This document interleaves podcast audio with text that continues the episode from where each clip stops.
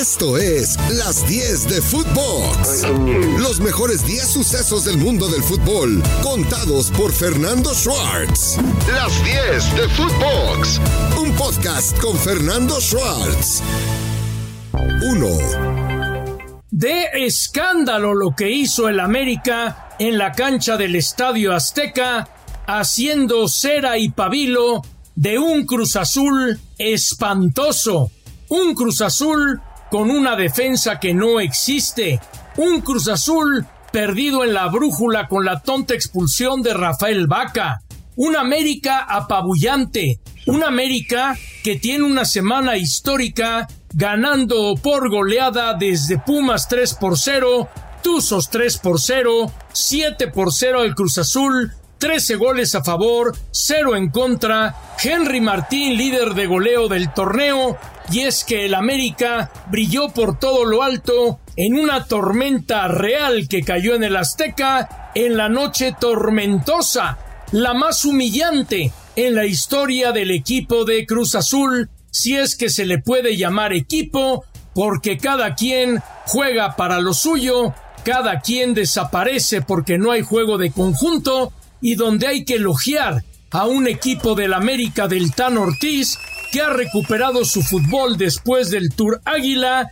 y donde el conjunto americanista ha mostrado grandes hechuras con un Fidalgo que se come la media cancha y para mí es una de las grandes estrellas del torneo y con un Henry Martín que si en algún momento fue derrumbado por las críticas, pues el calladito se puso a trabajar y ahora que anda en gran momento y que anda enrachado, Henry Martín simplemente goza el momento y tampoco se vuelve soberbio. Así un América que luce imponente y aquellos que pedían la cabeza del Tan Ortiz hoy han de estar relamiéndose esa boca que de repente se abre sin ton y son porque el Tano está realizando una gran labor con el equipo del América. 2. Las Chivas Rayadas del Guadalajara reviven en una cancha que les viene bien, como es la cancha de Aguascalientes. Sí, el equipo de Ricardo Cadena, que descansó a media semana, a final de cuentas agarró de bajada a un Necaxa que no mostró nada de lo que venía haciendo en el torneo el reencuentro del gol de Saldívar tan criticado y tan vapuleado y un Guadalajara que juega por nota para terminar goleando cuatro goles por cero y con ello volver a la vida con su primera victoria del torneo. Sí, tuvo que ser hasta la jornada número 10 cuando finalmente el equipo de Guadalajara logró su primera victoria del torneo y en un torneo mexicano que ya sabemos que es tan benigno dentro de lo que es su forma, bueno, pues el equipo de Guadalajara se coloca en una zona de repesca y de ahí pudiera escalar más. Vamos a ver si lo puede conseguir o no lo puede hacer. 3. Un torneo vertiginoso donde no hay tiempo de parpadear. Un torneo express que carga las piernas de los futbolistas pero sobre aviso no había engaño. Ya sabíamos que el torneo se tenía que disputar de esta manera, simplemente porque el Mundial Qatarí es el primero de la historia que se va a desarrollar hasta fin de año por la temperatura que existe en aquel país. Un torneo vertiginoso donde pocos son los que han aguantado el paso, donde muchos están sufriendo y donde a final de cuentas Así se tenía que jugar porque mientras en Europa se van a interrumpir los torneos largos, el torneo corto mexicano tiene que terminar justamente antes del Mundial y para eso no hay vuelta de hoja y también se aceleró todo para que Martino cuente con los jugadores de la Liga Mexicana a partir del primero de noviembre en Girona, España, mientras que los europeos reportarán 10 días más tarde, así las cosas con la sui generis Liga MX que nos toca vivir. 4. Clásico regio de pólvora mojada, la mejor defensa contra el mejor ataque y no hubo daño en ninguno de los dos equipos. Yo destaco el ajedrez táctico que el Piojo Herrera puso frente a Víctor Manuel Bucetich y aplaudo cómo Bucetich a lo largo del partido intentó cambiar la estructura del equipo de Rayados para buscar la victoria y el gol que le anulan a Maxi Mesa es bien anulado por fuera del lugar. Un clásico regio muy estratégico, pero que queda a deber en lo futbolístico. Detalles, Sebastián Córdoba, que jugó un gran partido, y un Rodolfo Pizarro que entró de cambio a comerse el balón, mostraron buenas hechuras y son dos hombres que están en la mira del Tata Martino. También hay que aplaudir la recuperación física y técnica que ha tenido un hombre importante como lo es Héctor Moreno, que otra vez está en gran forma y esto en verdad que alienta estando muy cerca lo que es ya la cita del Campeonato Mundial a celebrarse en territorio catarí. 5.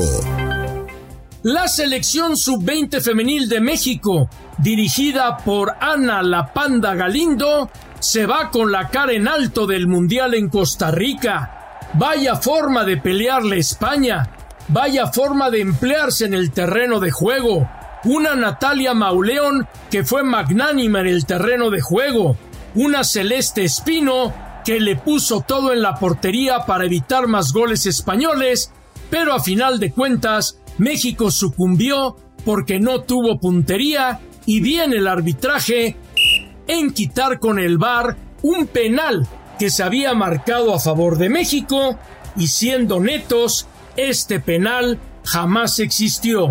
Así que una gran actuación la que ha tenido la selección sub-20 de México, a la cual hay que aplaudirle porque fue un proceso tortuoso con todo lo que pasó alrededor de Maribel Domínguez y a final de cuentas la panda sacó las papas del fuego y México se fue con la cabeza al sol, con la cara por lo alto del Mundial en Tierras Ticas en la categoría sub-20.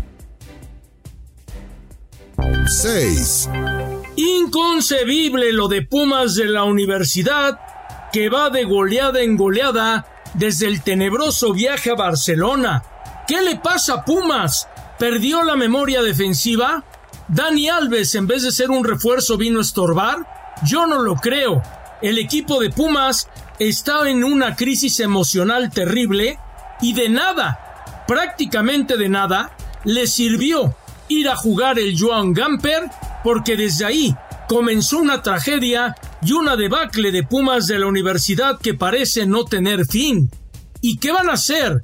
Ya Miguel Mejía Barón, antes del partido frente a Santos, había ratificado a Lilini. Y en Pumas hay seriedad. Pero, ¿qué va a pasar ahí? Cinco goles le mete Santos. Tres más fueron anulados. Y el equipo universitario solamente metió el gol de la honra a través del comandante Dineno y esto de Pumas es realmente inaceptable por la forma en la cual se reforzó al equipo y en verdad que es algo, algo que no puede creerse. 7. Cruz Azul ni le deseó suerte en su próximo proyecto al uruguayo Diego Aguirre.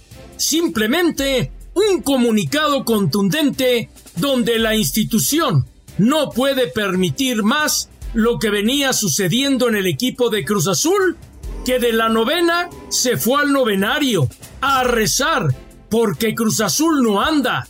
Sebastián Jurado, qué mala suerte. Le han tocado las tres máximas goleadas de la historia de la liga. Rafael Vaca, siempre cumplidor, perdido. Cata Domínguez, otrora ídolo cementero, ahora abucheado por la afición. Qué cruel es el fútbol. Sí, lo es totalmente cruel y yo no sé cómo van a levantar a Cruz Azul y el que debe estar pero riéndose como morsa en el buen sentido de la palabra es Juan Reynoso que debió haber continuado al frente consiguió la novena, se hablaba de un equipo de época, pero de época no tuvo nada, porque fue la novena y de ahí todo se ha ido completamente al pozo en un equipo Cruz Azul que navega totalmente a la deriva. 8. Lo de León ya es inadmisible. Nunca termina un partido completo. ¿Qué le pasa al equipo de Paiva? Yo no lo puedo entender. León tiene un plantel bastante bueno, un técnico que venía con buenos blasones del fútbol ecuatoriano y resulta que León no levanta, no gana, va de expulsión en expulsión y uno se pregunta hasta dónde se podrá aguantar esta situación en la feria que por cierto tuvo su aniversario bastante amargo por cierto. Si lo que buscas es un fin de semana lleno de acción, humor y música espectacular, Cinépolis es la opción ideal. No esperes más y compra tus boletos en la app de Cinépolis o entra a cinépolis.com. 9.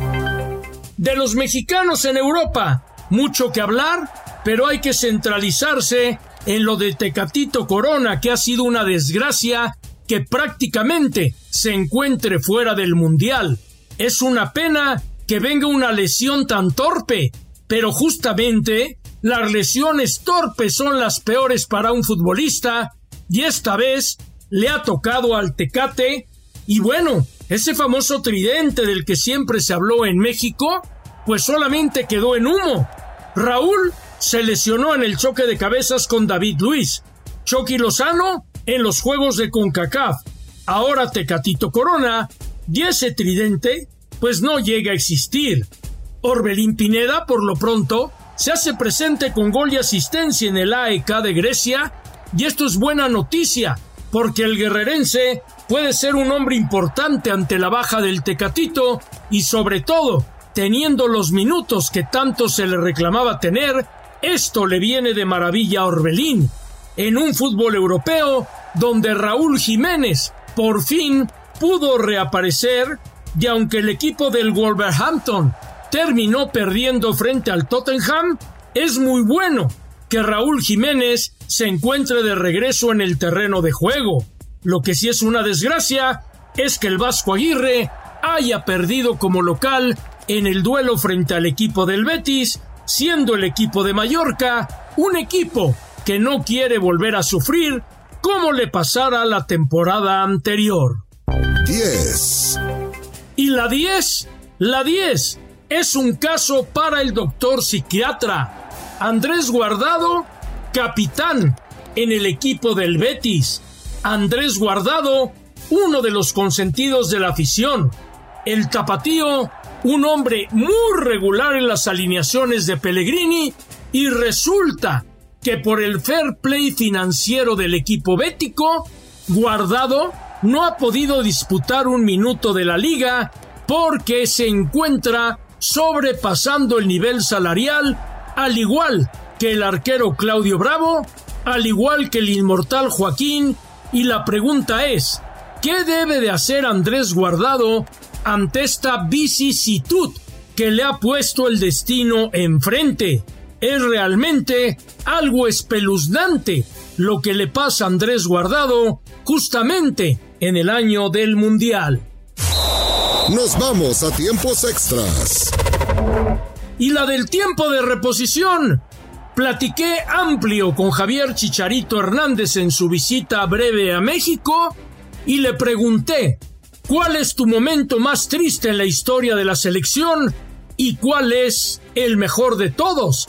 Y el de la tristeza invade, le brillan los ojos como queriendo salir la lágrima, en no poder en tres mundiales avanzar al famoso quinto partido y quedándose en el camino, y el 7 por 0 frente a Chile, que lo dejó marcado, que le hizo pasar una noche espantosa y que a final de cuentas el camino tuvo que seguir, tuvo que andar y levantarse para continuar su carrera profesional. Preguntarle del Mundial ya es absurdo. Simplemente Javier, con la respuesta flor de piel, esté quien esté. juegue quien juegue, y aunque no estén los jugadores favoritos de la afición, al Tri hay que apoyarlo.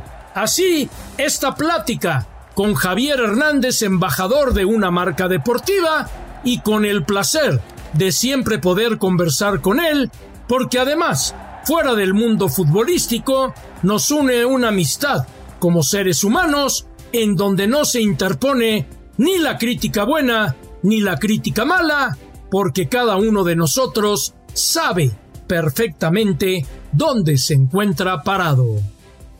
Esto fue Las 10 de Footbox, un podcast con Fernando Schwartz.